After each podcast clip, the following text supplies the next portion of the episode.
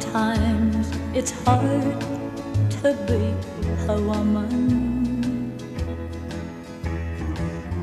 Given all your love to just one man. 假设我们正坐在同一个咖啡馆，你会听到邻座的人聊些什么呢？冲浪、吃瓜、婚恋择偶、鸡零狗碎，有的没的。是的，接下来的时间你将会听到的就是这样的内容，毫无知识体系，也无教育意义，不输出任何价值观，也不接受任何说教，由三位女性朋友围绕着同一个主题展开的真诚对话。And he'll have good times doing things that you don't understand.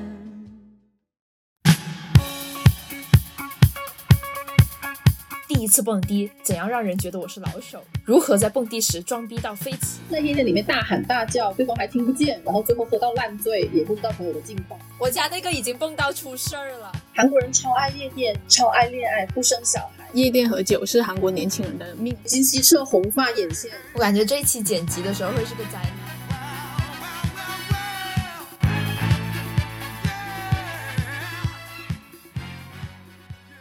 大家好，欢迎来到侧耳偷听，我是老秦。我是学姐，我是 DJ。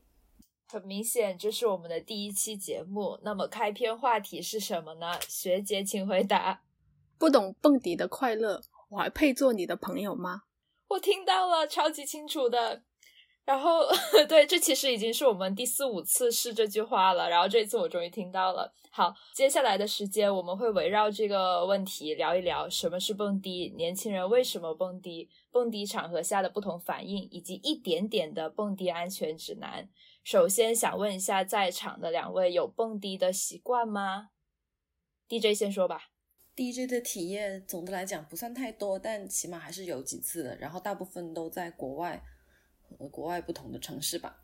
嗯，总的来讲体验不怎么好，就是在一个昏暗的沙丁鱼罐头里面互相的推搡、踩踏，然后出来就是耳鸣眼花。我第一次去的时候耳鸣了大半天，直到第二天早上都还有一种我的我的听力怎么了的感觉。学姐呢？本自闭患者还是勉强有过一次蹦迪的经历，然后印象最深的一一件事就是，因为是被临时叫出去的，当时我也没有戴隐形眼镜，所以作为一个当时近视三四百度的人，是脱了镜框、画着眼影、没戴眼隐形眼镜的半盲的状态去的，所以印所以留下来记忆就是几乎看不清人。在乌漆麻黑的地方几乎看不清人，然后在三点多半夜凌晨三点多出来了之后，就基本上就是耳鸣、眼瞎的状态，留下了有点阴影的感觉，然后就没有然后了，非常尴尬又自闭的经历。其实就算你戴了隐形眼镜，也看不清别人的脸。学姐，乌漆嘛黑这个词有点过于……你说乌漆嘛黑这个词吗？解释一下呗，应该听得南懂吧？乌浦上漆嘛黑，这是一个南宁词汇，南宁本地词汇吗？就是指环境昏暗、非常的黑，什么也看不见的一种状态。但其实我觉得，就算戴了隐形眼镜，也不太看得清大家长什么样啊。那至少可以看到漂亮小姐姐。行吧，那你那你亏了，亏大了。你说，你说然，后，然后我自己哈应该去过四五次吧，反正就也体验感一般般，大多数时候挺尴尬的。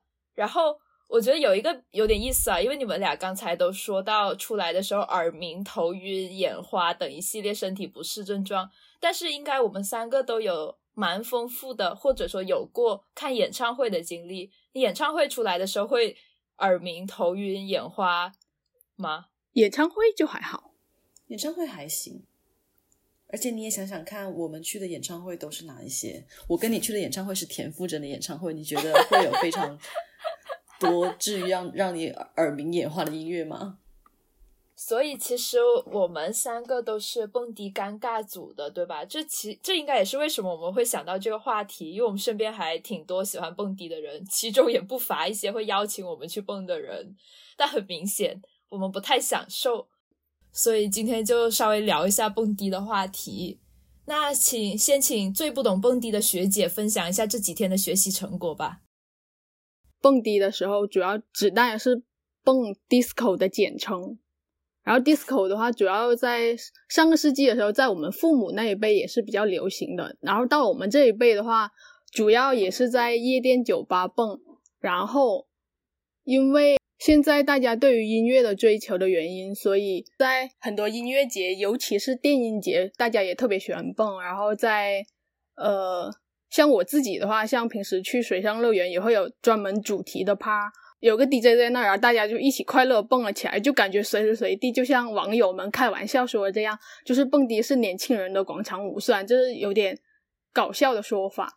然后像呃演唱会方面，我个人参加过的演唱会中途就会有就会有一些就是打碟的环节，然后大家就在演唱会现场也蹦了起来。最搞笑的是，就是前段时间韩国 SM 他们的一个线上演唱会，在所有呃 idol 们表演完了呃他们的主题曲，就是《难忘今宵》主题曲之后，居然放了半个多小时的 DJ 打碟，就在疫情当前。没想到韩韩国依旧在放了线上演唱会之后，居然还放了 DJ 打碟，让大家云蹦迪，这一点是让我没有想到的，就特别神奇。所以其实你学习的成果是蹦迪是可以发生在水上乐园的一个活动嘛？就是水上乐园的舞动也算是蹦迪的一种。泳池趴，泳池。对啊，因为其实我觉得还挺宽泛的，不仅限于一个。封闭的场所。感谢学姐的教学。那我们先来欢迎 DJ 老师的教学吧。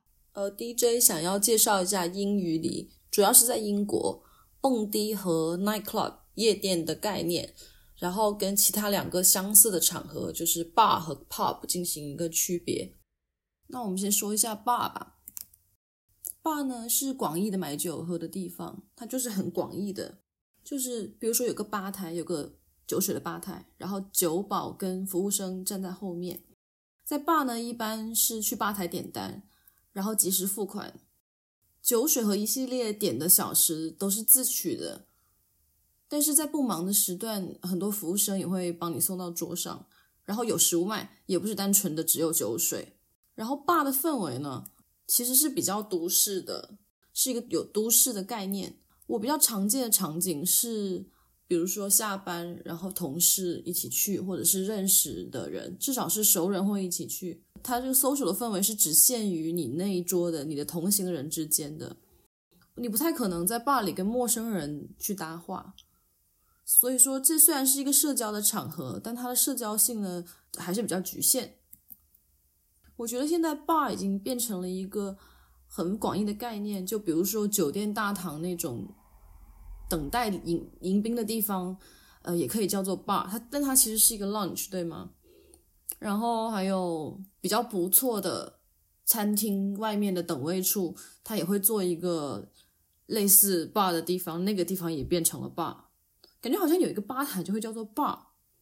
哦，在环境方面呢，首先 bar 的音乐是比较大的，不会有 EDM，不会有舞曲，但是通常都比较大声。如果有舞曲，然后还有一个舞池的话，那有 dancing floor 嘛？那这个地方就应该叫 night club 了吧？然后说一下 pop。pop 就是我最喜欢的买醉场合，就除了在自己在家买醉以外，沉迷买醉。pop 其实是一个特定的 bar，它也是一种 bar，所以以上说的关于 bar 的事情，pop 都包含。除了有一些不同的地方，比如说氛围，pop 其实是一个非常 local 的东西。它提供的是一种类似于社区的社交中心的功能，在 pub 里，你其实是可以跟陌生人，不是跟你同行的人搭搭讪搭话的，然后陌生人也大概率的会回应你。然后 pop 这个地方其实是有一种 event 功能，有一种特殊活动的氛围，最常见就是球赛了。每一家 pop 基本上在球赛季都是全部都在看球赛。食物方面呢，我个人是观察是觉得 pop 可能会比会比普通的 city bar 好吃一些。据说，据说啊，因为我没有去过，就说 country pubs 的东西很好吃，一般都会很好吃。乡村乡村小酒吧会开在需要扎车才能去到的地方吗？对啊，哦、t h a t s why 你没有试过。，因为我是 City Girl，然后我还没有考驾照。Country Pop 的东西很好吃，好像是一个共识一样的东西。虽然说我没有经验，就稍微提两句让大家知道吧。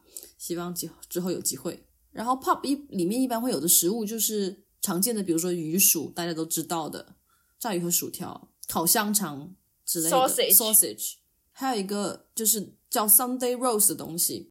Sunday roast 就是星期天的烤物大全，这是一个很英国的概念，就是你星期天会去到呃餐厅里面会点的那种 brunch，然后一就一大盘高油、高盐、高碳水的东西，包括但不限于各种烤肉、各种烤肠，呃，Yorkshire pudding，Yorkshire pudding 就是类似于英国的雪米糕，就是米糕之类的，然后里面会有一些猪血和一些下水的东西，我不能知道具体是什么，黑黑的，看起来有一点黑暗，但我还挺喜欢的。还有会提供一些派，cottage pie、农舍派之类的，然后这个也是高油、高盐的、高碳水。总之就是这些食物。最后就说一下 club 吧，club 就不用解释了，就是大家知道的夜店，就是那个你进去眼瞎，然后出来耳鸣的地方，就叫做 club。OK，哦，所以就是 bar 和 pub 基本上是嘴部的活动，然后 club 就会包括身体律动，是吗？哎哎哎，高度概括，哎，身体律动，也就是去蹦迪的意思。对好，那刚才是 DJ 老师介绍的关于英国的语境下 pop、club、bar 的区别。然后我在准备这个题的时候，我就顺手查了一下日语语境下的一些概念。然后接下来就是结合 Google 告诉我的和我平时看日剧的一些小知识来讲一讲日语语境下 bar、club 还有 kabakura、snack 的区别。就是 bar 其实跟刚才 DJ 讲的差不多，就是你进去会有一个吧台，然后一般酒保酒保两名，因为按照我在日本去过的几个 bar 的经验，一般都是两名。然后最常见的组合是一个四十岁左右的，就是看起来特别怎么说，特别精致、特别 delicate 的一个大叔，在外搭一个二十多岁的一个年轻男侍者，就是这两个人的一个搭配。我遇到比较多的是这样，然后。对，然后他们反正也是西穿那种酒保西装嘛，或者还有一些更 casual 一点的年轻人开的那种，你就会看到两个年轻人，然后那个男生会穿的就是像随时要开始 rap 的那种感觉，就是怎么说呢，比较 比较穿着比较低调的 rapper，就是没有戴金链子，但是比较运动宽松的衣服，然后就特别健谈，然后你进去之后，就是客人会跟他们聊天啊，因为。他们就站在吧台后面，而且整个店的环境也不会很大，所以基本上就是去喝酒聊天。如果有别的客人的话，一般大家也会聊起来。所以我觉得你刚才说的那个，就是英文语境下 bar 是一种，比如说你一起去的人之间的一种沟通对话，我觉得还挺神奇的。因为我在日本去的那些 bar，就是我们会跟别的客人一起聊天。这还蛮出乎我意料的。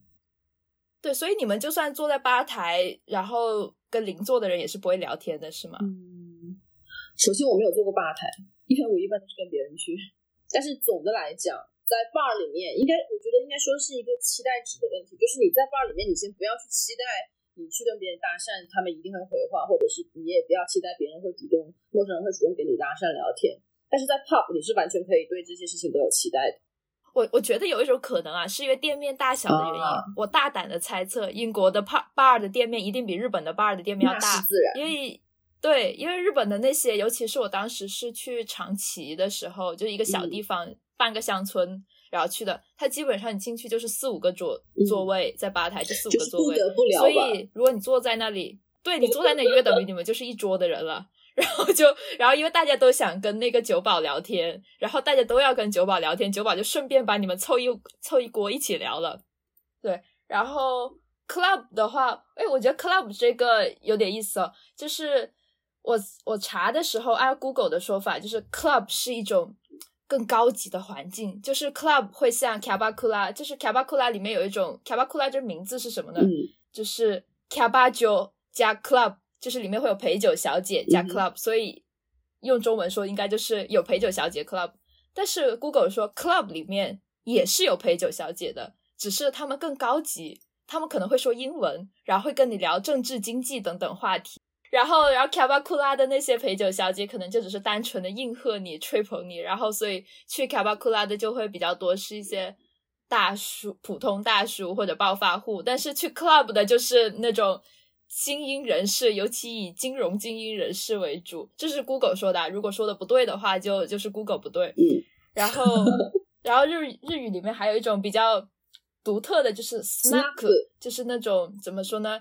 呃，小小小酒馆嘛，就是里面会有一个中年阿姨，就是她没有酒保，她相反她是有一个四五十岁的中年阿姨，有个妈妈桑，有个妈妈。然后的话，就她也是会跟客人聊天。一般去 snack 的主要就是常客，九连九连桑就是那些也是嗯也是大概中年男子为主的一些常客，就经常会去一个小酒馆，然后就跟那个小酒馆的妈妈桑大家聊天。反正我觉得有一点点像是嗯你在一个城市生，在一个街区生活多年的嗯，一个食堂的那种感觉，就是你就习惯性要去那里坐一坐，聊一嗯，聊，我觉得这个其实比较接近于英国的 pub，就是像那种 country pub 是吗？对 country pub，尤其是 country pub，大家好像每个人都知道店长的名字、店长小孩的名字、他们的年龄以及老婆最近在干什么。对，就特别社区的那种感嗯觉。但我觉得不知道在就是在中国，我感觉是没有这种像 country pub 还有 snack 的这种模式的，就很少。你说会有一个小酒馆，然后大排档倒是说不定会有，就你家楼下的大排档跟你爸特别熟。但因为我一直住在没有大排档的街区，所以我也不知道街楼下兰姐牛杂跟我们家特 兰姐牛杂，兰姐牛杂是什么东西？就是一家很兰姐牛杂卖酒牛吗？杂店，他们真的真的跟我们家好熟，简直就是提供了一个类似于 pub 的功能，snack 的功能。如果硬要说的话，兰姐牛仔。那刚才我们大概讲了一下中文、英文、日语语境下的，然后因为此群有个特点，就是怎么说呢？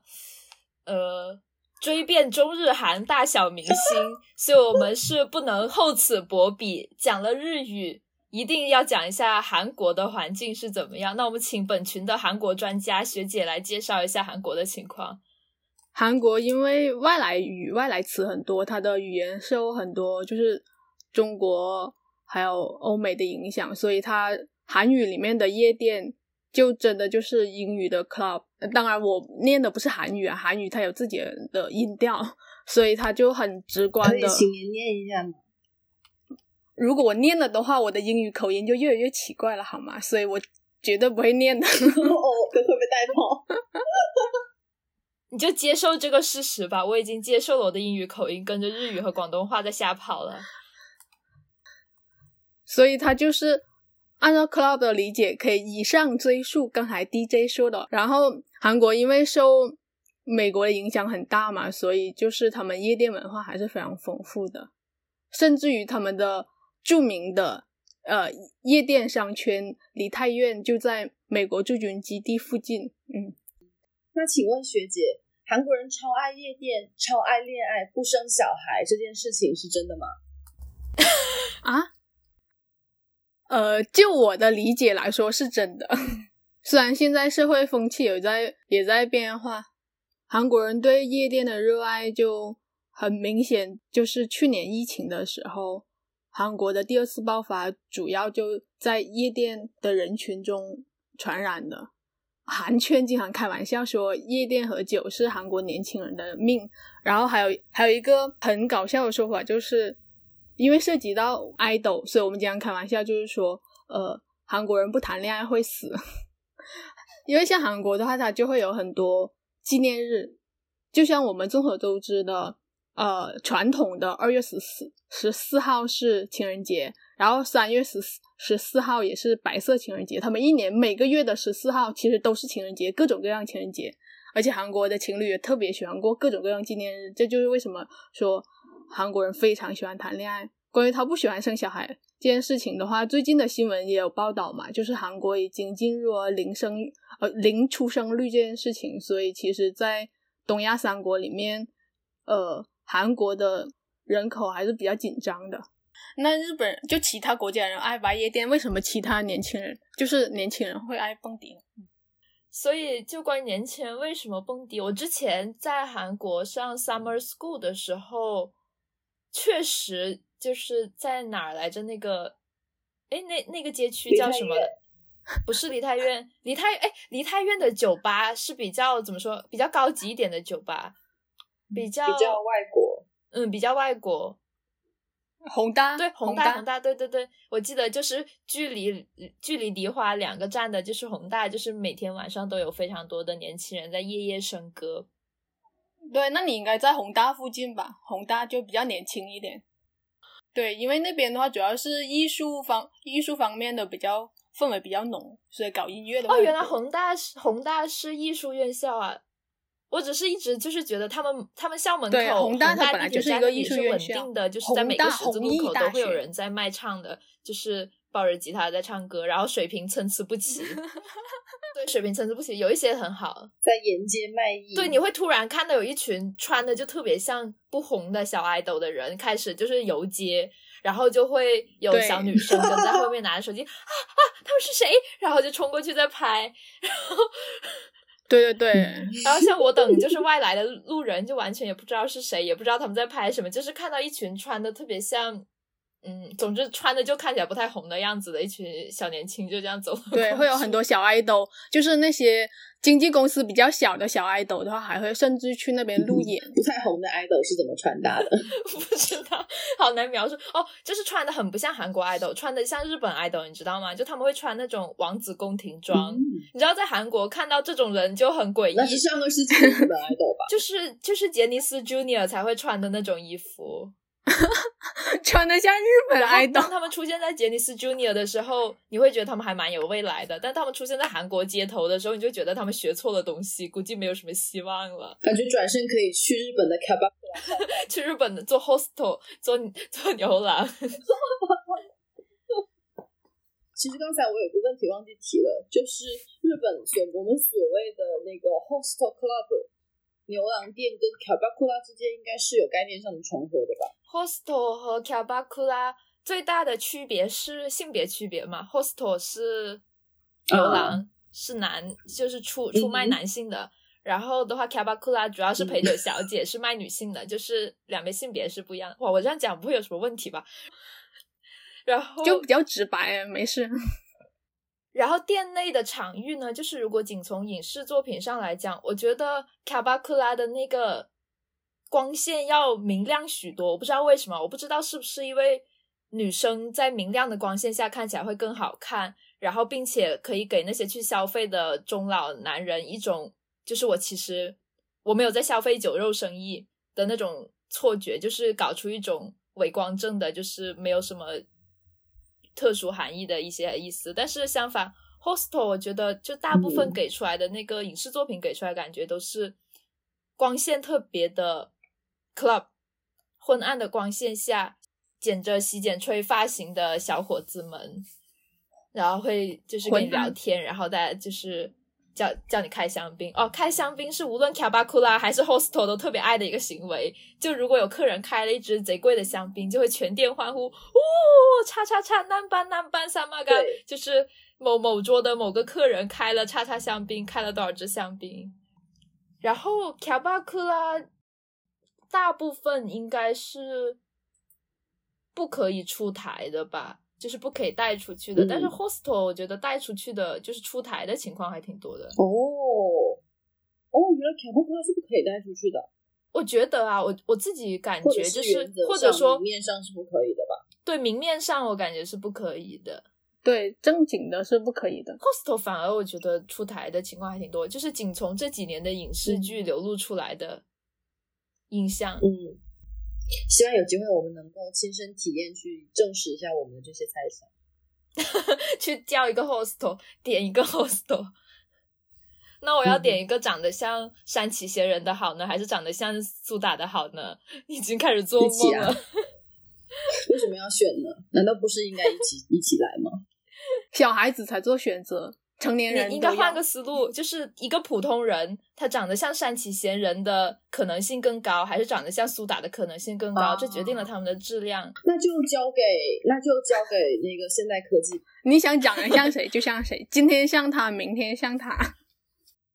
所以说，年轻人对夜生活有向往的，所以年轻人到底为什么会蹦迪啊？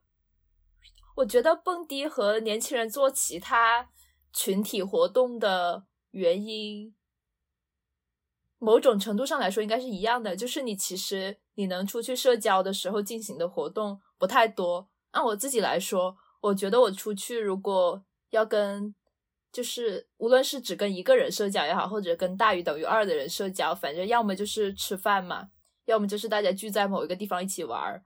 然后聚在某个地方一起玩儿，这个我觉得近年内地选择还多一点，但是内地之外的地方其实这种一起玩儿的环境也不太多。然后要么就是香港人特别喜欢的去爬山，然后就 有感受到你没了呀其实去爬山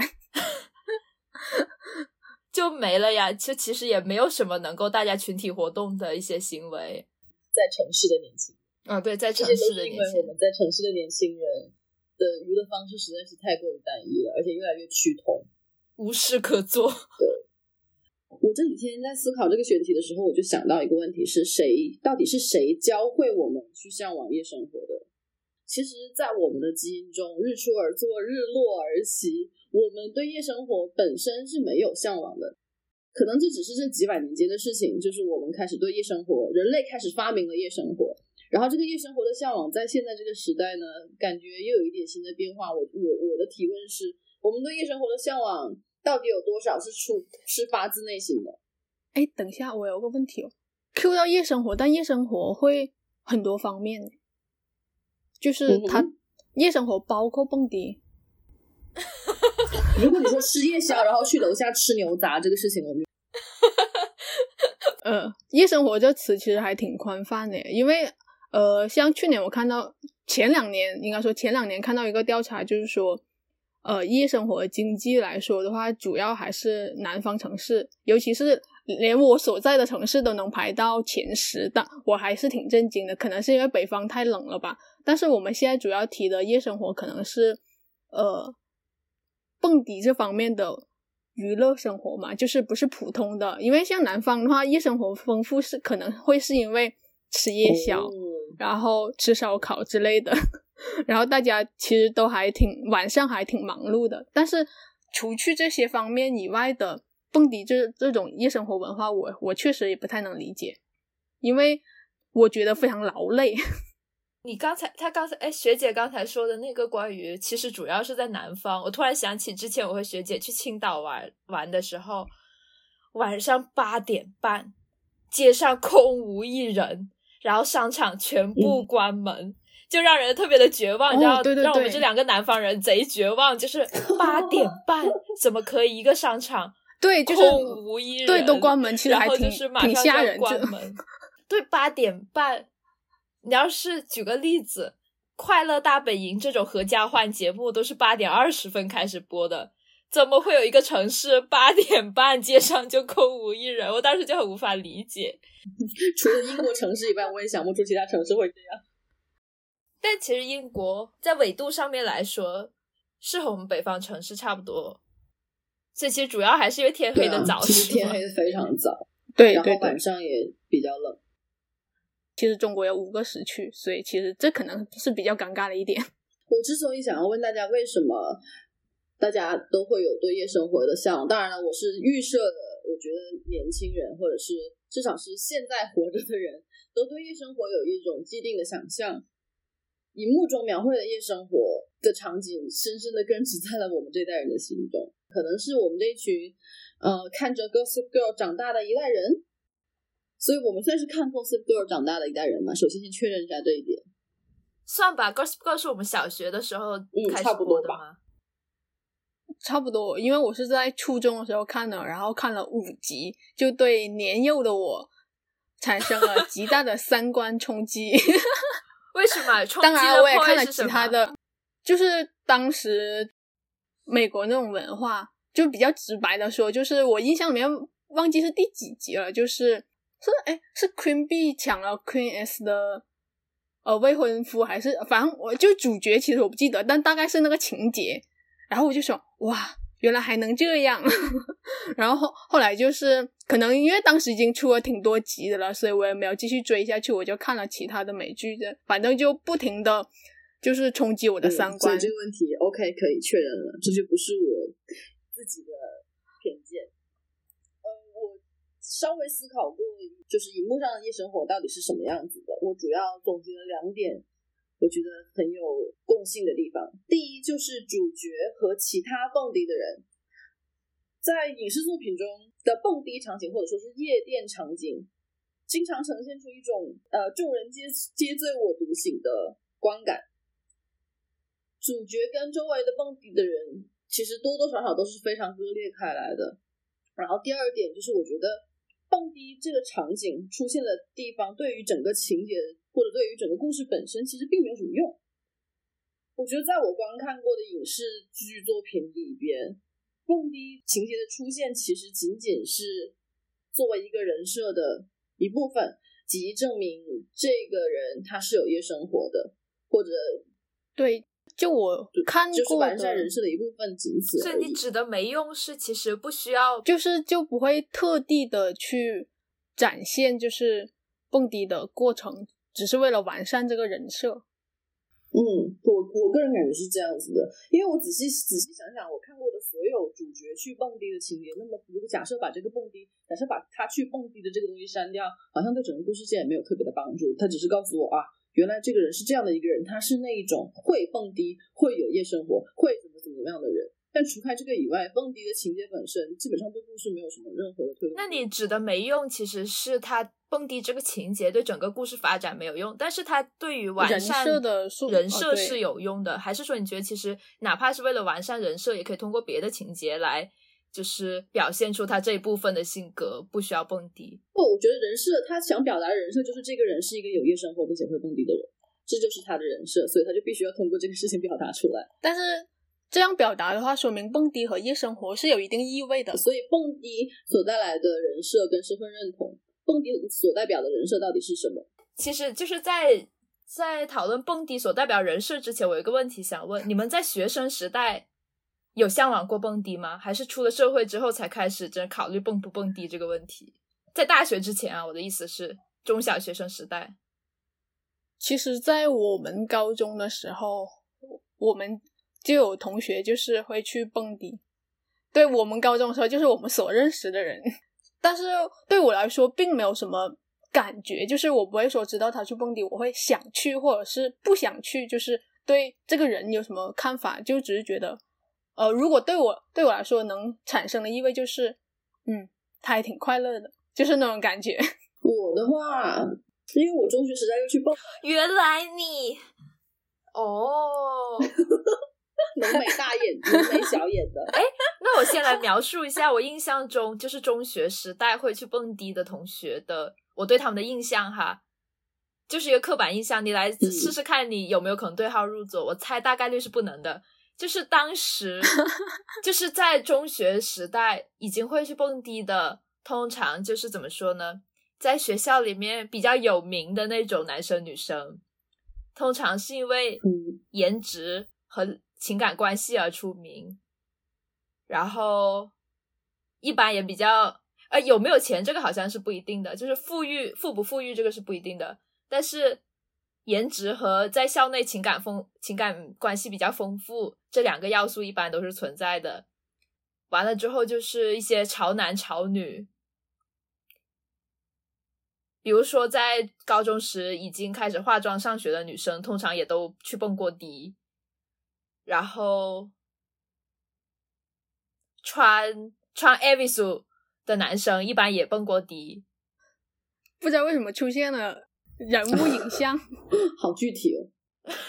就是一些刻板印象，好像是这样。我在努力的回忆，DJ 是真的对不进去，而且刚刚我随便提到的那那位同学，其实也对不进去。对，然后一般抽烟的那几个男女生，一般也去蹦过迪。你觉得你能对号入座到任何其中一点吗？怎么可能？你们觉得呢？我觉得不行。那是什么样的原因？就是让你走所以你当时是你自己走进了舞池，还是别人带你去的呀？哦，我当时在国外，对我是去度假的时候蹦的，就是非常好奇啊，这就是为什么我刚才问你们这个问题的原因，因为我我是经历过对荧幕呃夜生活的向往，完完全全是荧幕中的那种形象，然后受这个驱使，我自己去尝试的，在一个在 underage 的时候去尝试的。那个，我现在呃，当事人已经十分的后悔。那个，请各位大家不要对我进行道德审判了，我已经我已经反省过了。嗯就是是你自己一个人吗？还是说和有朋友？朋友，有朋友，这位朋友应该不会收听我们的节目。当时一起去度假的，然后呃，算是爸爸妈的朋友的小孩，一个一个哥哥带我去的。哦，那这样的话，就是也不是说是你个人，就是会有什么特别的呃，没有撺掇嗯的成分，是我主动的。哦，原来这样。所以在年纪很小的时候，经历了这种主动尝试之后，我才会想要问大家，能不是否能够回忆起自己当时约以前是怎么想的，现在在有了一些具体的经验之后，又是怎么认为的？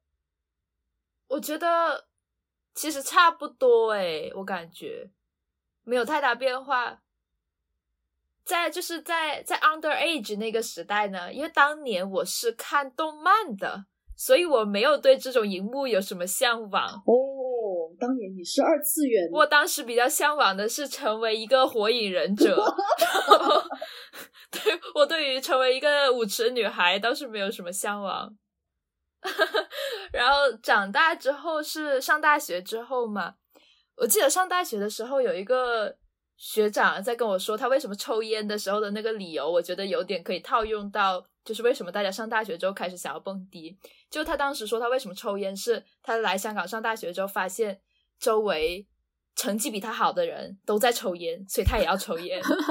然后，所以同时就就是对，然后我们现在其实身边那些去蹦迪的人，通常一般也都学业完成的也不错，然后怎么朋友圈子也非常的健全且庞大。哦，所以我自己感觉，我整个 before after 的印象是没有什么区别的，基本上还是你长得还可以，或者你擅长把自己收拾的还可以，然后你的身材也不会让你走出门的时候有自卑感。完了之后，你的性格你要能跟人群打成一片，你要在人群中不会尴尬。完了，你还要有点小钱，毕竟你去蹦迪是要花钱的嘛。对，所以我自己感觉我 before after 几乎是没有任何区别的。那就按照你这么说的话，我突然我突然也觉得，这个 before and after 对我来讲也没有什么区别。蹦迪所代表的这个人是什么样的人，就是刚才你说的那一些。而且我觉得你定位非常精准的地方，就是不是说长得有多好看，而是至少能够把自己收拾的看上去可以 blend in。财力方面，财力方面应该就是能够负担夜店的人群吧。我觉得关于夜店和各种夜生活的消费，我觉得我们待会会谈到，所以在此先按下不讲。你们两个都没什么没什么变化，其实我个人也没什么特别的变化。为什么呢？原因是因为，呃，嗯我接触韩流 十几年，十几年来，我对夜店其实比起影视影视方面的话，我的直观感受更多的是 idol 们。我特指的是二代 idol，二代 idol 会直接在节目里面说他们年轻，嗯，对年轻的时候会说自己经常去夜店之类的，所以对我来说，他并不，是。金希澈红发眼线，别说了，别说了，你家也不是你们家的那几个，对，主要就是金希澈。我家那个已经蹦到出事儿了。所以就是总的来说，给我的印象刚好又和老秦的形象特不特别，叫什么特别契合。呃，尤其是 idol 形象，就像 DJ 说的，收拾的特别好的那种类型。然后我也不会说像，就是可能有些长辈或者影视剧里面影射出来的说，呃，去夜店会是什么样的人？因为我追的 idol 对我来说肯定是一个好人，所以的话，我不会特别的有什么特别的想法，就可能会冲击我当时年幼的我的三观，但是我不会有什么特别的想法。这样就对我来说只是一个新鲜事物，我知道了。然后我在准备这一题的时候，就是总之在搜索框搜了一下嘛，然后就发现常搜话题是什么呢？第一次蹦迪，怎样让人觉得我是老手？夜店蹦迪穿什么？如何在蹦迪时装逼到飞起？对？我想问一下，就是不太会蹦迪的在场的两位，包括我自己，有没有搜索过类似的关键词？其实我没有诶，因为 你搜索了吗？我也是，我是因为这个选题特地去搜了相关的东西。我是昨天第一次搜索。哦，所以你们俩都是就是为了这次选题才第一次搜了这些内容吗？对，只有我一个是真正的，就是啊，只有我一个是真的曾经搜过这些问题吗？对。之前就是好心里毫无芥蒂的就这么去了。哎，我真的搜过哎，就是啊，为什么不会好奇吗？就是因为和朋友去嘛，就直接问朋友啊。哦，学姐跟我的答案一模一样。对，因为我也不是不会是自己一个人去嘛，那朋友带我去，那我就问朋友就好了。甚至甚至，我那次蹦迪还是朋友给我化的妆，所以如果我们有机会的话，可能还需要各位 两位给我化妆。交给我吧。哦，那我搜可能是因为我觉得我会莫名其妙的给不熟的人留下一种我可以蹦得飞起的印象，导致我有时候跟一些就是怎么说呢，就是跟一些超过五人的群体一起去的时候。或者就是也也最近没有被人约，只是突然想起这件事，我就会搜一下要如何看起来更怡然自得一点。对，然后其实我也不知道为什么大家会对我有这种错误的印象，因为不应该呀。那这个就像是你你们两个经常也对我有错误的印象，就是觉得好像我怎么会在十八岁以前在中学时代出去蹦迪一样呢？我们这么熟了都会有错误的印象。五人以哎超过五人以上的群组出去玩。这五人绝对只有最多只有三个你很熟的吧，其他人应该都是属于半熟不熟的阶段，他们肯定会对你有所误会。像刚才我们说到的一样，因为蹦迪代表的人设，其实其中一个很重要的部分就是会导致自己。那反过来也是，当我们看到会导致自己的人的时候，总觉得他会去夜店，总觉得他有那么一两天是出去买醉的，出去跳舞的。但实际上这个事情并不成立，这就是为什么我觉得。荧幕上的描绘的蹦迪，荧幕上描绘的夜生活，对我们认认识有很大的塑造的功能。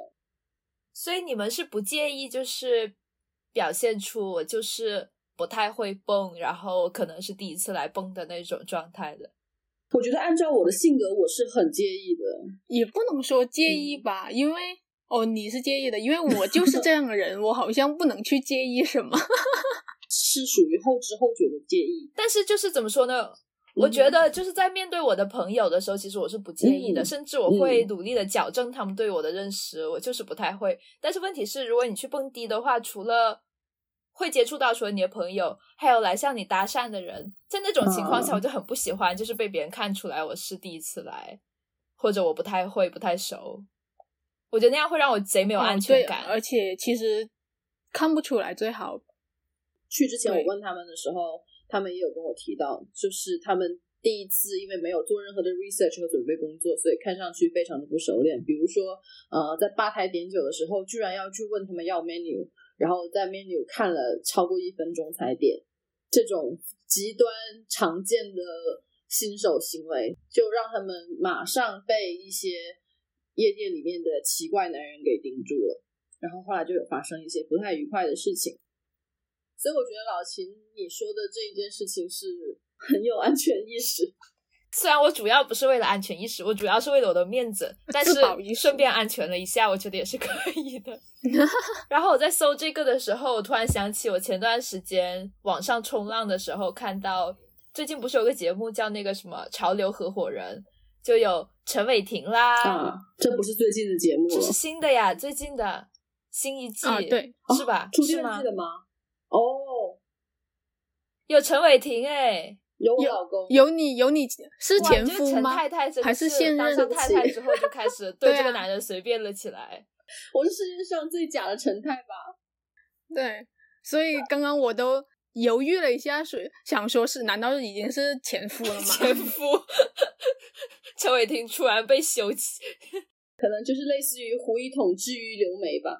嗯，发生了什么？胡一统去刘备，神经病啊！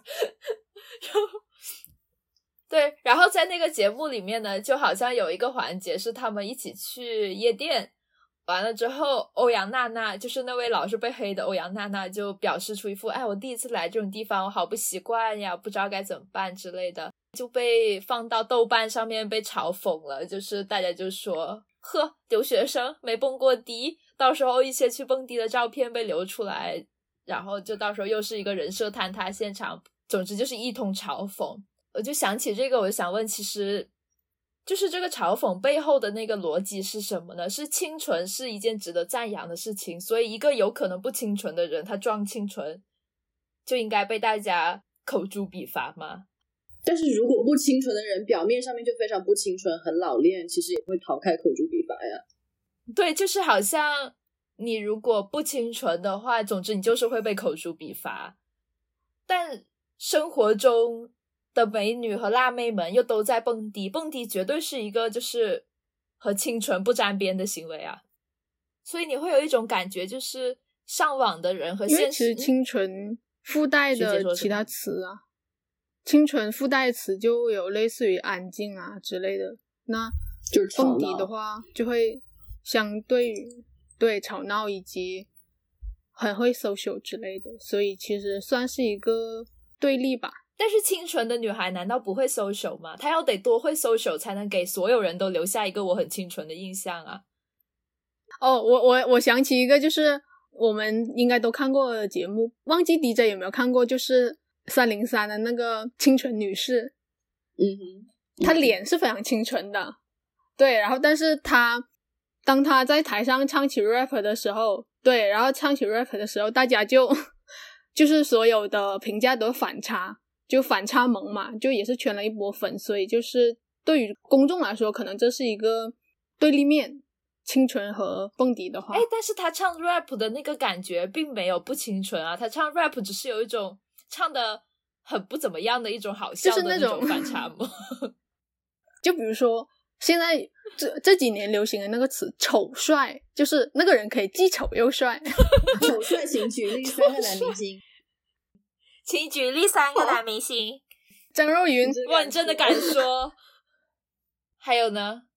还好啦，就是肯定不会被他粉丝攻击。魏大勋，虽然我也没有觉得他很帅，但是有粉丝觉得他帅。我在此提名易烊千玺，会有人打我吗？啊，这个很危险哦！这仅代表 DJ 老师的个人意见，人家是顶流。那什么我没看过呀？就饭圈知识科普啊，就是既有人叫他丑四，有人叫美四，所以你这个说法也行。嗯，好的，好的。哎，笑死我了！这一盘要剪掉，会挨打。再说吧，是陪伴型吗？陪伴大家。是是，我们是一个陪伴型播客。但是学姐这么岔开聊的话，我其实其实岔的好开哦。哎，我们 现在差到哪里？生。所以说，公众到底要青春还是老练？我们再次回到刚才的提问。对，然后对自己提出这个问题的时候，我想起来，我最近正在翻阅的，就是去年播客界的女权圣经《艳女》里面的一个说法，就是关于性的双重标准，里面说到。男人的风流被称赞，女人的性需求却被要求藏起来。女人被要求要清纯。但我觉得这件事情其实已经不并不能够解释社会上面的现象，就是清纯已经拿不出手了。这里我想分享一个过往的趣味微博，是去年大概七八月份的时候的微博，我来给大家念一下。有一个博主分享，淘宝上一件衣服写着“骚乖甜”，现在对复合型人才要求越来越高了。转发链，我要深吸一口气，因为接下来我要 rap 一段。骚乖甜处女安全裤长及膝盖，本科九八五保研，会做穿越香粉帮菜，北京东城土著独生女，现定居上海，月薪十五千，恪守女的思想传统，婚后只对老公一个人浪，J.K. 制服，史丹利复合肥都做不到的复合程度。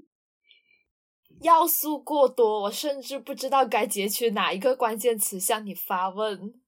此处真的只能为大家点播一首《易燃易爆炸》。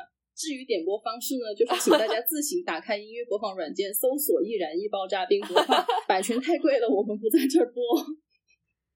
给大家那个朗诵一句歌词：看我痴狂，还看我风 趣又端庄图我情真，还图我眼波销魂。我刚刚听到了一版电音版的《易燃易爆炸》，你敢相信吗？我们的网络传输速度给你加了一些电音效果。所以少乖甜是一个什么状态啊？你觉得我会知道吗？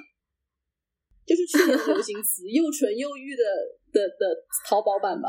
嗯，我觉得我知道，我觉得我想通了。所以少乖甜其实它也没有扯到清纯什么事啊，他就是完全是另外一种要求了，已经。我觉得乖跟甜跟甜清纯清纯是算是同一个类型的概念。对，同类型同类型的。哦，但是乖是怎么说呢？乖是有具体对象的，你没有办法在有且仅有你一个人的时候表现出你乖。就无论如何，你必须要有一个对话对象，你才能体现出你乖。但是清纯是不需要的，嗯就是清纯派女演员可以是她就是清纯而已，而乖的话就感觉好像一定要有一个长辈在旁边，你才能够被冠上乖不乖的标签。嗯，所以我觉得骚乖甜确实就是有一种特别，嗯，你有一个明确的掰赛，你有一个明确的买家在那里，对你有一个明确的对象，所以说他是在淘宝上面发现的嘛，嗯，对，淘宝上。所以是淘宝，嗯，它的出处也非常的符合这个逻辑。提淘宝吗？要不要逼掉？某宝，所以它是出现在某宝上。我们的商务意识很强，某大型电商平有橙色，软件 芒果 TV 也是橙色的呀。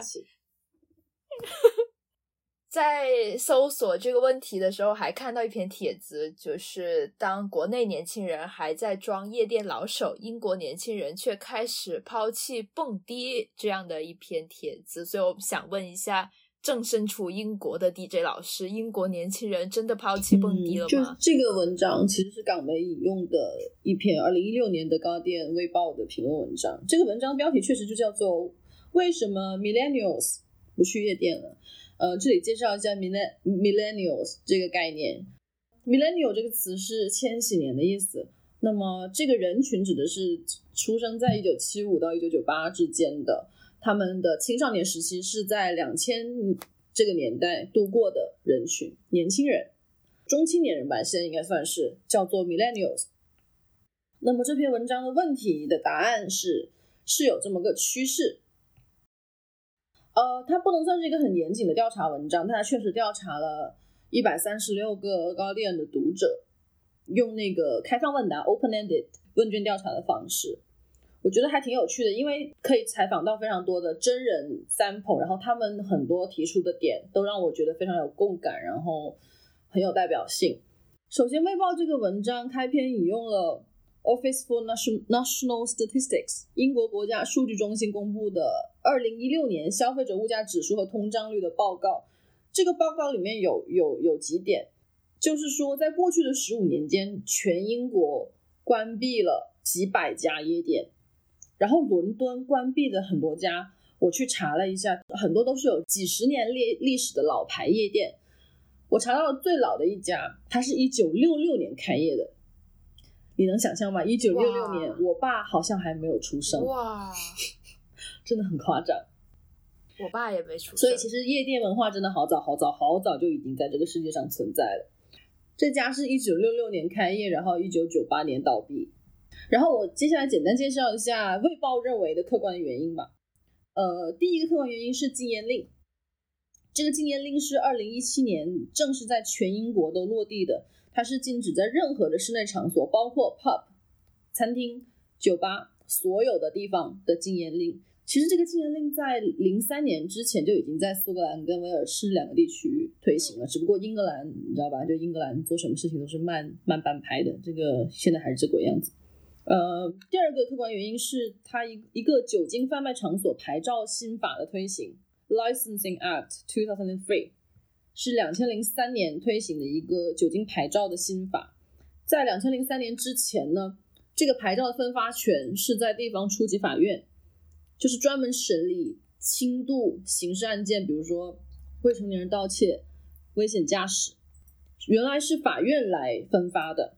那么零三年之后呢，这个分发权直接转给了地方议会，转给了 local councils。所以说这个新法的直接影响就是它的牌照更容易获取了，然后 bar 跟 pubs 就更多了，也就是说，除了夜店以外的夜生活的可替代的选项就更多了。然后这两点是《卫报》认为的客观的原因，在此就不多做赘述。我觉得这篇报道更有趣的是，这一百三十六位他们采访的年轻人或者是中青年人是怎么想的，总结了以下的几个原因，呃，请各位适时的进行评论。第一个原因就是贵。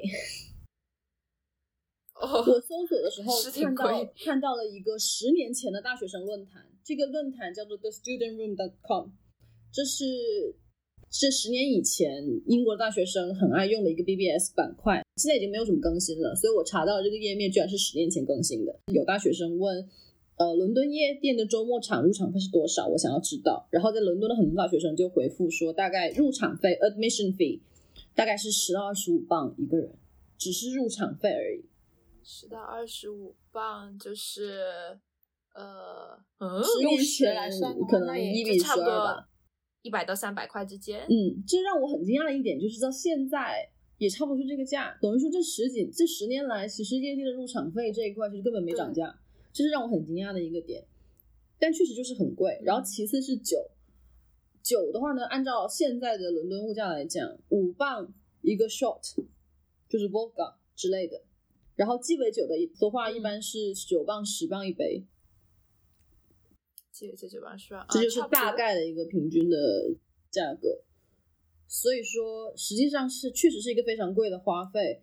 呃，有一些很粗糙的数据，比如说，呃，年轻人每天晚上每一次出去外面有一个 night out 的平均花费是多少？我觉得这个其实没有什么代表的意义，因为每个人买酒花销的方式实在是差太多了。所以说，这个花费其实，呃，这些选择不去的年轻人会觉得很贵，而且没有必要。而且，英国年轻人是真的穷，是真的穷。关于穷的这一点，我觉得还嗯蛮有意思的。是年轻人比以前更穷了吗？因为理论嗯上来说，有一个东西它十年没涨价，但是你的社会是不断的通嗯胀的。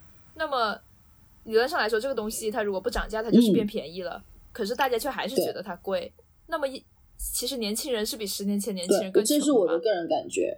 我没有对这个这个问题进行具体的 research，但是这就是我的个人判断和我可能身边周遭朋友的一个共识，就是在这十年间，年轻人是越来越难了，工作越来越难找，然后呢，房贷也越来越难还，等等。然后第二个原因，很多年轻人认为现在的夜店太烂。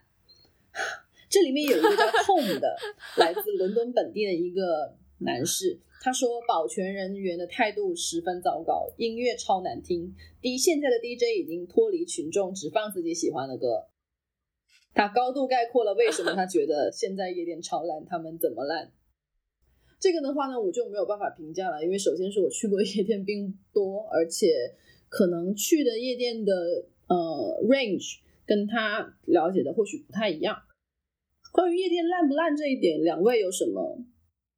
对，所以当你在评价一个夜店的好与坏的时候，大概会有几个维度啊：音乐，然后环境、价格、保全人员的态度，就服务就嗯所有服务生的态度吧。这几个这几个维度嘛？还有别的维度吗？你觉得装潢跟氛围和音乐比起来，你觉哪个会重要装？潢跟氛围是很重要的一部分，但这两个东西就是很是一个软性的指标，你没有办法很好的量化它。对我来说是，我对我来说，装潢是我决定进不进去的一点，而音乐是我决定出不出来的一点。如果音乐太难听了，我可能会直接走。如果音乐不至于到难听，但是是一些没有听过的音乐但夜店的音乐我基本上就是没有听都没有听过。哦，因为像那种百大 DJ 打的碟，其实就不太听过。但是像呃其他地方不知道，就比如说内地就会有很多放韩国歌曲的夜店，我放我就觉得歌挺神奇的。对，我就觉得挺还有这神奇的。种夜店，我以为都是放一些不太带歌词的音乐为主，就是 DJ 在嗯，不都是 EDM 为主吗？还是说，所以我有我有一个朋友，他是认识 DJ，就怎么说呢，就类似追星那种认识啊，就是他会说今天这个场是哪个 DJ，、然后他冲着那个 DJ 去的，完了就总之他是熟那些 EDM 音乐的，那个我就觉得特别厉害，就真的是嗯，能享受蹦迪的人才会获取的知识。有研究，然后有几次我稍微体验感比较好的，都是他放了带歌词的歌，就真的放了流行音乐，但是他做了混音之后的那种，就让我能够听得懂，让我且知道这首歌对 remix 之后的那些，就让我觉得比较舒适。不然 EDM 我实在是不懂有什么好快乐的，就莫名其妙的在晃荡。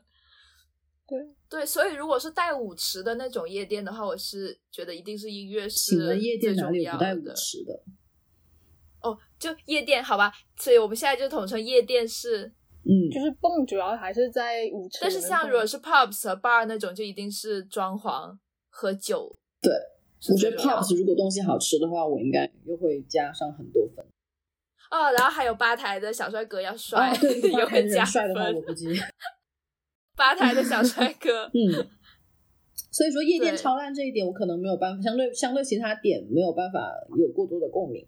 第三点就是私密性太低，原话是说 not personal enough，这一点是不是觉得有一点？No personal，在夜店会追求私密有点诡异啊哦我看到的时候，我也觉得你们在想什么？如果你们要追求私密性，你们为什么要考虑夜店呢？去 KTV，谁会去夜店找找私密性啊？在后我读说什了一下，我？觉得他在原文里面那些年轻人的意思可能是说，呃，夜店作为万千 social 手段、万千娱乐手段的其中一种，它是私密性很低的，它可能是跟其他的呃 activities 对标。然后有两个女生，一个叫 Sarah，另外一个是 Harriet，她们两个人都说哦，她们一个人在伦敦，一个在曼城，所以其实都是大城市生活工作的女性。她们说，工作一周下来，我只想跟好朋友好好说话，而不是在夜店里面大喊大叫，对方还听不见，然后最后喝到烂醉，也不知道朋友的近况。我觉得很惊喜。但是这个又嗯是两种极端，有一些人是工作一周之后，我只想好好的瘫着，然后和朋友嗯进行一些私密的对话，至少不用大喊大叫。但有一些人是我工作一周，在工工位上受了这么多的气，不能骂老板那些，我就要去有舞池里面挥洒汗水，然后发泄出来。我也不想再进行任何有深度需要我思考的对话了，我只想要在一个吵闹的环境里边晃荡放荡一下。对啊，然后然后也可以就是晃动身体，嗯然后也是比较放松的一种方式。说会不会还有第三种人，就是先去健身房挥洒汗水两个小时，然后 就再回家一杯红酒配电影。可是按照这个趋势的话，那意思是大家都渐渐的更趋向于和朋友小酌一杯，讲这个些私是这密话吗？个评论这一篇那个《卫报》的评论文章底下引起了大概一两千一两千条的讨论的原因。待会我会大概给大家分享一下有趣的评论区。这条评论文章最有趣的地方是他的评论。然后第四点，年轻人觉得不想去夜店的原因是夜店让我焦虑，让我不适，太 too much overwhelming。我觉得这个就是我们三个人的共性吧，就是其实是硬要选一边的话，是夜店尴尬人群，而不是夜店享受型人群。然后其中有一个很有趣的受访者，他叫 Sirena。这个有这个受访者有趣的一点是，他说了一句话，他说：“我们的上一代拥抱享乐主义，而我辈的人生目标却越来越多。”我觉得这条评论非常的有趣。嗯，意味不开ですね。 对，非常的有深意的一个嗯，回答。他已经这位这位受访者已经意识到了，呃，我们这一辈人跟上一辈人在对夜店和蹦迪的态度上的差别，可能是来自于某一些主义，可能是来自于某一些代际之间无法跨越的差异。其实我们刚才也有 cue 到，哦但你觉嗯，不，我是想说，你说到的那个关于上一代追求享乐主义，而我们这一代追求更多，你觉得这是这是英国的情况吗？但你觉得享乐主义在在中国的话，享乐主义是在上一代开始的，还是在我们这一代开始的？他或者他根本就还没有开始，嗯，我觉得已经正在开始。从我们这一代，但按照小样本、身边样本来说的话，确实是我们这一辈可能更热爱蹦迪和享乐吧。哎，其实也不好说。其实八九十年代的时候，我们上一辈也是很喜欢去跳 disco，、就是和我们稍微有点不一样的形式。disco 霹雳舞。呃，接下来的一点，其实主要都是好几位十八到二十岁的妹妹，她们共同表达了一点，就是健康安全隐患的问题。她们共同的说法是，夜店咸猪手太多，怕饮料被加料，不想被 creep，不想被猥琐的男人接近等等。嗯，这一类我觉得还挺容易理解的吧。对，特别、嗯特别实在的 concern。但是这样的话，那些咸猪手伸出咸猪手的人就会说了，你来夜店的时候就应该想到，夜店就是这样的环境，就是要有会有肢体接触的嗯一个环境。你都已经来了，你却在 complain，你却在抱怨有这样的现象，这不就是你又当又立吗？就是我是说那些会伸出咸猪手的人，他就会这样反对，但我觉得还有一个很有意思的，就是之前关于荧幕嗯中的，因为就是每一个小嗯女孩儿，就我们从女性蹦迪者的角度来看，每个小女孩儿都是先看到荧幕上的蹦迪场景，但其实荧幕上的蹦迪场景就已经是疯狂咸猪手的那种蹦迪场景了，就已经会有疯狂的性骚扰的性，啊不会吗？我感觉是会有的。还是你觉得荧幕上的蹦迪环境良好吗？荧幕上的蹦迪环境至少比真实情况良好个那么十倍吧。哦，倒也是了。我觉得比较神奇，就是当你看着一个不太，就其实也不怎么良好的那种荧幕中的虚幻影像，最后你想象出来的却又比那个虚幻影像又好了一点，然后比现实情况好了过多、过多的好了的一个想象。然后最后一点，这些英国采访的年轻人，最后一点真的是让我听起来让我看着非常心疼的一点，他们说我太累了，We are all too tired。啊，他们共同提到，就是说工作跟房贷已经够够的了，我还要去泡吧，那这些钱我小孩的花花费怎么办？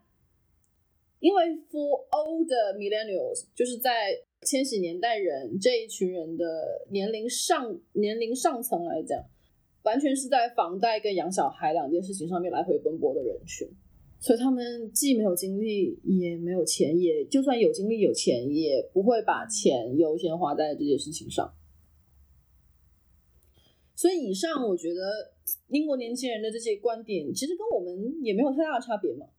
对我感觉我们的情况是没有太大差别的，但是我同嗯时又觉得我身边去蹦迪的人越来越多了，就让我觉得很神奇。明明大家都上班很累，也都没有什么嗯精力，也都不像很有钱的样子，但是却能不停的在蹦迪，让我觉得很神奇。比新闻更有趣的是新闻的评论区，你知道这这条这条评论文章竟然有一千，差不多两千条评论，这个让这真的是很吓人的数字。一般是不会有，一般新闻底下就寥寥几十条因为。报很大，所以也不至于。而且尤其是最近这一整年，各任何任何新闻底下的评论数量的暴涨，可能是因为大家都在家待着，然后上网吵架吧。但是这是一篇二零一六的文章，然后一篇一篇二零一六的，然后跟时事不相关，它只是一个专栏文章，却有一千多，差不多两千条评论，就让我觉得很很惊讶。我就是昨天晚上翻了挺久的。这个评论区简单来讲就是一个大型 X 世代怀旧现场，Generation X。啊，然后让我很惊讶的是，X 世代的前辈们其实都还蛮同意现在这些年轻人的说法的。他们共同同意的点就是，孩子们说的对，现在的夜店和酒吧环境太糟糕了。然后他们给出了非常多很很很鲜活的 sample。他们说自己八十九十年代年轻的时候去的夜店，然后大家的穿着风格打扮都非常的不一，diversity，呃，这个叫什么来着？多样性非常的强，每个人都不一样，每家店都不一样。我还记得以前我穿的喇叭裤等等等等这样的 很具体的例子，让我他看着是说现在的多样性过强了吗？他是说他们的意思是现在根本就没有 diversity 了，所有的哦，没有 diversity 啊、的 nightclub 和 bar 都看起来差不多。但以前有 diversity 吗？以前难道不是人人都穿喇叭裤吗？嗯，那我就不知道了，这是他们说的。我觉得我对这个就是当时具有 diversity 这件事我抱有怀疑，因为我觉得每个时代在在那个时代当下都不具备 diversity。嗯，我我根据他们表述的意思，大概就是说，他们年轻的时候可能对标就是七十、八十、九十年代的英国。实际上，夜场还有呃呃，主要是夜场是一个相对 underground 的状态，很多夜店都是在地下的，都是在地下室里，然后有一个小小的门敲进去。我觉得你们应该在电视里看过。哦，对你刚刚讲到 underground 这一点，我突然想到一个，你知道有个词叫亚逼吗？我听过，但是我并不知道这是什么意思。你知道它全称是什么吗？叫亚文化装逼犯，类似什么装逼犯、装逼青年之类的。对，亚文化的装逼青年。嗯，所以我在想，就是当你玩玩的那个东西还算是一个亚文化，还算小众的时候，是不是就显得更酷一点？就比如还 X 世代他们在玩这些夜店的时候，夜店还属于一个比较 underground 的，就还没有这么被所有人所知的时候。他们就觉得自己挺酷的，但现在其实人人都知道夜店大概是个什么样子，然后，嗯，网上你甚至可以查到，当你出现在夜店的时候，你应该是个什么样子，他就显得不酷了。嗯，你意外的跟 X 世代的前辈们还挺有共同话题的，就你刚刚说这点，他们都说过了，他们评论里面全部都有。就虽然大家都趋同性，但是其实去夜店也是有相应的鄙视链吧。这个这个我倒是不太能够展开了。底下有一条特别有趣的评论，他就是刚才你们提到的，呃，这位前辈说，社交网络让现在的年轻人只在乎自己在 Instagram 上的样子而放不开了，他们不愿意留下事态的影像，所以。这就导致了，其实没有多少人是真正享受夜店的，然后也更少的人会愿意去了。大家只是想去打卡、去拍照、展示一下自己的人设。人设就是哈，我今天去 have fun，哈，我居然能去夜店，我可酷了，我可放得开了，而且我好辣，你看我好辣。哎，这个还挺搞笑的，就是他们其实最后的目的是为了发一条。Social media 上面的一条动态，对，然后呢，他们做这个行为是为了让自己在发这条动态的时候不是在说谎。其实这条动态他们想发，他们坐在家里面，我直接发出去，我也不去夜店，我就发了也可以。但他们还是去做了这件事情，先完成了这个行为，然后再去发这条 SNS，而不是直接盗图，然后编造一条 SNS 出来。好诚实哦，这帮年轻人，我突然对他们产生了。认同，我突然开始肯定他们的行为，突然有一种敬意。为了发敬意，骗人已经很棒了。你看他们为了发一条 S S S 做出了多少努力啊！他们需要化妆、洗脸、出门，然后去到夜店，还要忍受夜店那个糟糕的环境，就为了最后发一条动态，太感人了。多么的努力啊！我的天呐！所以说，这就是就是在英国继承蹦迪大统的人，竟然是。我们的爸妈，我们的爸妈辈，就是你们知道英英国的叔叔阿姨们有多疯狂吗？就是已经是四五十岁的他们了？四十五岁往上走。所以说，疯狂的英国叔叔阿姨们，我来给你们，我来给你们大概的展示一下这个途径。就是比如说中产租条船，然后在船上喝酒蹦迪狂欢烂醉一个周末，喝一整个周末，嗯。第二个就是普通市民阶层，普通市民阶层呢，可能会去就是就是去夜店，不至于要到租条船的程度。夜店外面排队的阿姨实际上是穿的最少的，就是年轻人真的没办法跟他们拼，他们真的穿的意外的少，而且高跟鞋最细，最盛装的就是这些阿姨们。年轻人是反而会穿板鞋去跳舞吗？嗯，对，如果有人穿板鞋、穿平底鞋或者穿的比较舒服的，一定是年轻人，而且一定是大学生，而且可能意外的是很会玩的大学生会会这样。但是中年人基本上一旦是去夜店，他们都超努力。看到他们，我就是觉得啊，天哪，什么欲望都市什么这些 零零年代的，这种时候我会意外的有一种啊，荧幕上面的东西其实展示也是挺真实的感觉。那这些长辈就是中年人，盛装出席，嗯，可以与他继承大统划等号吗？蹦迪大统就是这样啊，蹦迪大统就是大家大家在穿着外在外表上面要完完全全的表达自己的时尚时尚感，完完全全要表达自己的个性，然后疯狂的玩，留下一些非常失态的影像，如果有影像的话，但他们那个年代估计还没有，或者是没有那么的普及。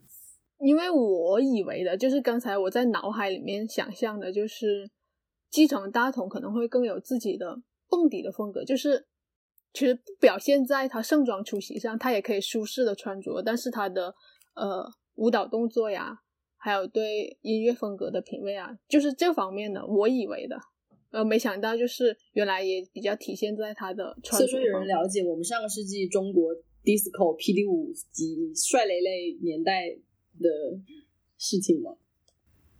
不算特别了解。比较有印象的应该是前两年特别火的有一个，就是日本那边大阪有一所高中，他们的舞蹈社啊编的那个 disco 的那个舞，那个应该就是我对对，应那个应该就是我对 disco 的最具体的印象，就大家烫着那种就是高耸的头发，就头发一定要吹得够高，然后嗯穿着西装版型的衣服，然后又有垫肩，巨大的垫肩，就是整个人都处于一种 极度浮夸的一个就是泡沫时状代典型的元素。然后在舞池里面疯狂扭动，对泡沫时代，但是这个应该是日本的那个的日本泡沫时代的状态。那么我们回到开篇的问题，不懂蹦迪的快乐，我还配做你的朋友吗？这个其实背后也算是一个焦虑吧，就是感觉好像我不懂蹦迪，我就差差你一等的那种焦虑，所以想跟大家聊一聊，就是焦虑焦这个焦虑的来源是什么呢？DJ 先不问了哈，我觉得你应该没有这个焦虑。学姐，你会有这个焦虑吗？其实并不会，哎，所以其实又是只有我一个人焦虑啊！我简直是这个群的凡人代表，只有我一个人是通凡人感情的。因为我想象不好像没有很很喜欢蹦迪的朋友，就是有认识朋友，哦但其实并不是特别。所以焦不焦虑，重点在于有没有一个特别喜欢蹦迪的朋友，是吗？就是共同话题嘛，那我觉得我焦虑的原因，其实前面有稍微提到，是因为大家老觉得我是一个能蹦迪的人，对，然后也会然后对邀请你于这种，就是我没有办法符合到符合别人期待的事情，我就会觉得特别难受。但同时，我也觉得我要去符合别人期待这件事情很没有必要。但最可笑的是，同时我的朋友们又都觉得我是一个对别人的看法毫不在乎的人，但实际上我居然会因为不能符合别人的期待而感到郁，闷，很多人都这么认为你。可笑。对我突然间不知道从 你真的问题好多、哦。是啊，我问题可多，我就是一个特别通凡人感情的呀，不像你们两个，就是一个就是一个一个的都不通凡人的焦虑。没有，就是其他点的焦虑。就像你说的，别人会觉得你是那个形象，然后好像不会有人对我造成这种误解，所以不会说，就比如说邀请我去蹦迪，我被邀请也不叫邀请，带去蹦迪那一次，也只是单纯的出于呃经历，就是并不会说呃因为觉得我适合蹦迪，所以才带我去带我去体验一下体验派，所以就是不会在这方面焦虑。所以你在舞池里感到尴尬的时候，其实你是为什么觉得尴尬？啊，尴尬的点肯定就是当时的环境是只有一个我认识的人，就其实其整个台呃整个台我都不认识，所以就很尴尬。哦那你这个其实和蹦迪毫无和蹦迪关系啊，还是有点你换一个关系的环境，整个台只有你。因为无法享受那种快乐，也比较尴尬，因为感觉大就是家都我们第一次见面就居然要去蹦迪，所以就会陷入尴尬之中。对，感觉在场的大家都很快乐，这一点也是我尴尬的一个原因。因为我就觉得有什么好快乐的，但大家都很快乐，然后快乐的人他还会关心你，你知道吗？就很可怕，他会关心你说：“嗯哎呀，我感觉你很放不开，其实你就随便摆动一下身体就好了。”然后我想说，我为什么要随便摆动身体？我有病吗？我没事，我在这里瞎晃荡，我还要觉得快乐？哦对，这个是最可怕的。就整个过程中，就让我处于一种理智上极度不能理解的状态。而且个人会因为我 所以 DJ 你是会觉得尴尬吗？还是你纯粹就是我觉得我是做足了所有的努力，让我就把我的尴尬的可能性降到最低。比如说跟不够熟的人，或者说其实还嗯挺熟，但是你就是没有办法跟他去一起去夜店那种人。我不知道你们能不能理解这一点。就有些朋友，你跟他也不是关系不好，但是有一些事情你就是不会跟他一起做啊。就像我也不会跟你一起去夜店。那我觉得我们不是会一起去夜店我觉得我们跟他一起去夜店会灾难，但同时因为过分有趣，所以总有一天我觉得我们要去一下。是是你观察我们可能会觉得有趣，但是 但我们不是会一起去夜店的人。所以如果可以选的话，那这个问题其实也没有什么好问了。又是只有我一个人有这个烦恼，就是如果可以选的话，是想维持现状呢，还是成为一个能享受蹦迪的人？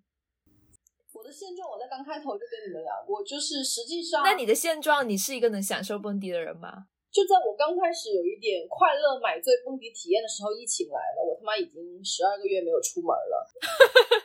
所以关于疫情，就是刚开始，嗯，还可以哦，然后就没了。所以我是哎嗯打一个问号，然后我们看看以后会怎么样。好的。然后那学姐呢？如果可以选，你是想继续做一个继续做一个社恐，还是成为一个能享受蹦迪的人呢？也不是说想做社恐，但是并没有想要享受蹦迪，就是这样一个状态。你不想做一个辣妹吗？蹦迪和辣妹，你又也不能完全划等号嘛。那如果我想象，如果我去蹦迪的话，就现在的心态去蹦，我主可能还是舒适派为主吧，就是没必要辣妹。当然，妆容还是需要二位帮助一下。我们裴斗娜是国际巨星来的，谁要跟你去蹦迪啊？就老是在那里二位二位的，真是很奇怪。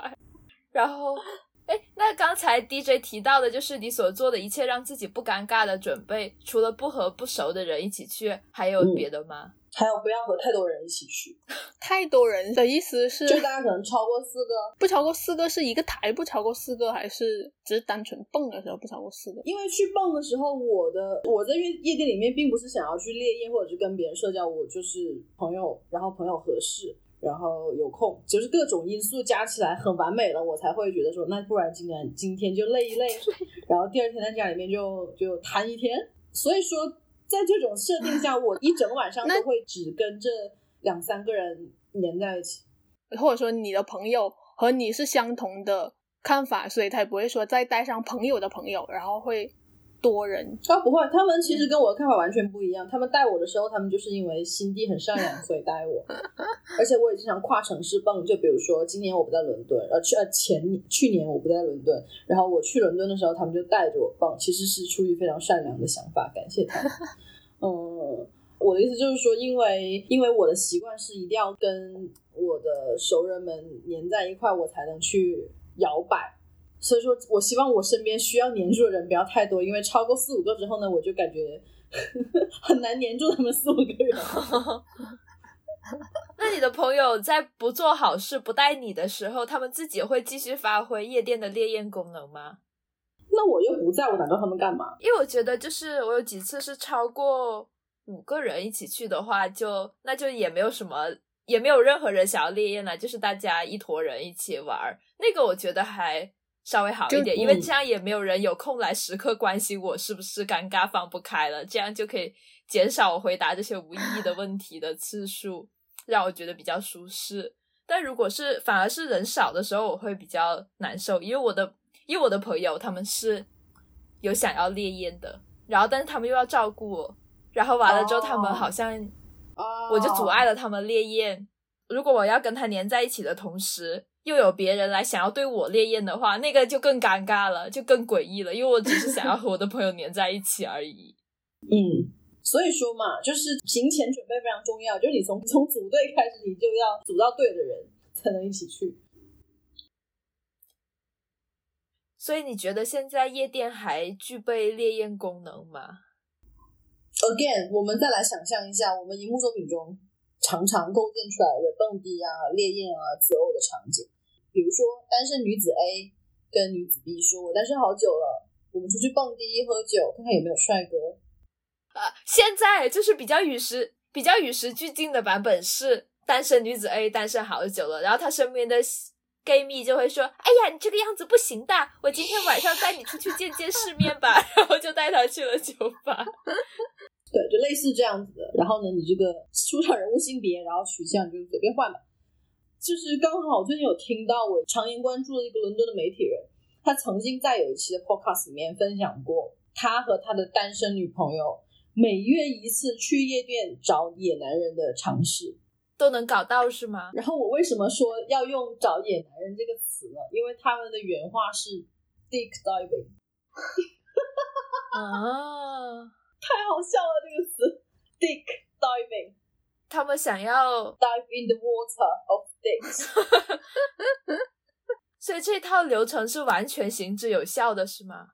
他们开始之前是这么认为的，去了之后呢？然后这也是他们在面对自己单身女朋友的时候提出的第一个提案，就是啊，那我们每个月一次出去搞一次吧，我陪你。哇，这就是完完全全电视剧里面的生活的情景再现。我想说，你们你们伦敦中产阶级啊，女性撰稿人活得这么的抓马吗？还活在欲望都市的时代的情景里，确实是那个年纪的人。然后他们的结果居然是失败的，这是让我挺惊讶的一点。搞了好几次，等于说是延续了好几个月，然后完全找不到有什么后续发展对象，也没有猎到什么艳。嗯，就把这个事情设定为目标了之后，真的能成功吗？就是真的能找到吗？而且我觉得他们身上其实集齐了很多很适应这种方式的因素，采取这个方式完全正常。然后我觉得他们成功率也很大，结果他们说，嗯，不行，失败了，哎。然后他的另外一位另外一位主播就说啊，我知道你会失败。他们两个就好像对这件事情一定会失败有一个共识。然后我对你们居然有共识这件事情也表示很惊讶。你们不应该成功吗？就是说明他并不是为了完成目标而完成，就是如果没有达到自己心理预设的标准的话，也不会说是强行完成这个事情。所以现在如果年轻人想要一个能替代夜店的烈焰或者择偶场所，他们会去哪里呢？Matching App 里，会去手机上，会去手机上。但是当手机，因为手机始终会有转线下的那一天，当他们转线下的时候，他们又该去哪里呢？去夜店，那也可以去人民公园。去夜店，去人民公园吃炸鸡。哎，如果你已经在 Matching App 上面，就你已经在交友软件上面和一个人发生了神交之后，你再跟他选择线下的时候，你还会选择去夜店吗？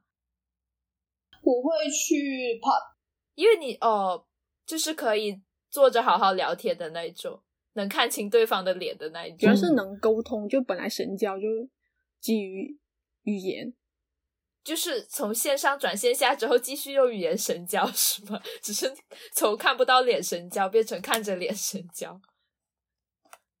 现在年轻人好爱神交。那最后就先请 DJ 老师分享一下自己在疫情前的一些蹦迪心得吧。讲一些我觉得很 universal、很普遍适用的东西。首先，第一条就是不要穿薄底鞋，就底不要太薄，平底或者是低中跟，就是 wedge。为什么呢？因为底太薄了，脚疼。哦，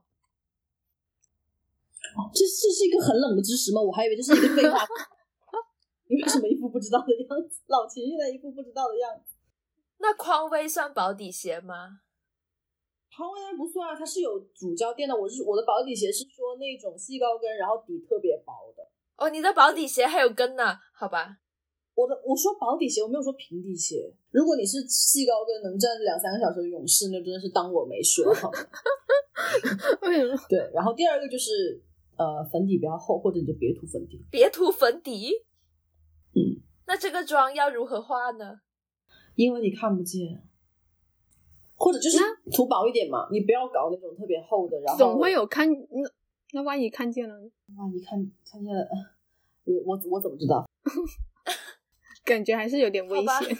呃，因为我个人的体会是，脸上画厚了，然后夜店其实是很密闭，然后相对温度很高，湿度也很高，空气也很不好，杂质也很多的一个容易脱妆地方。然后你脸上如果妆太厚的话呢，脸会很难受。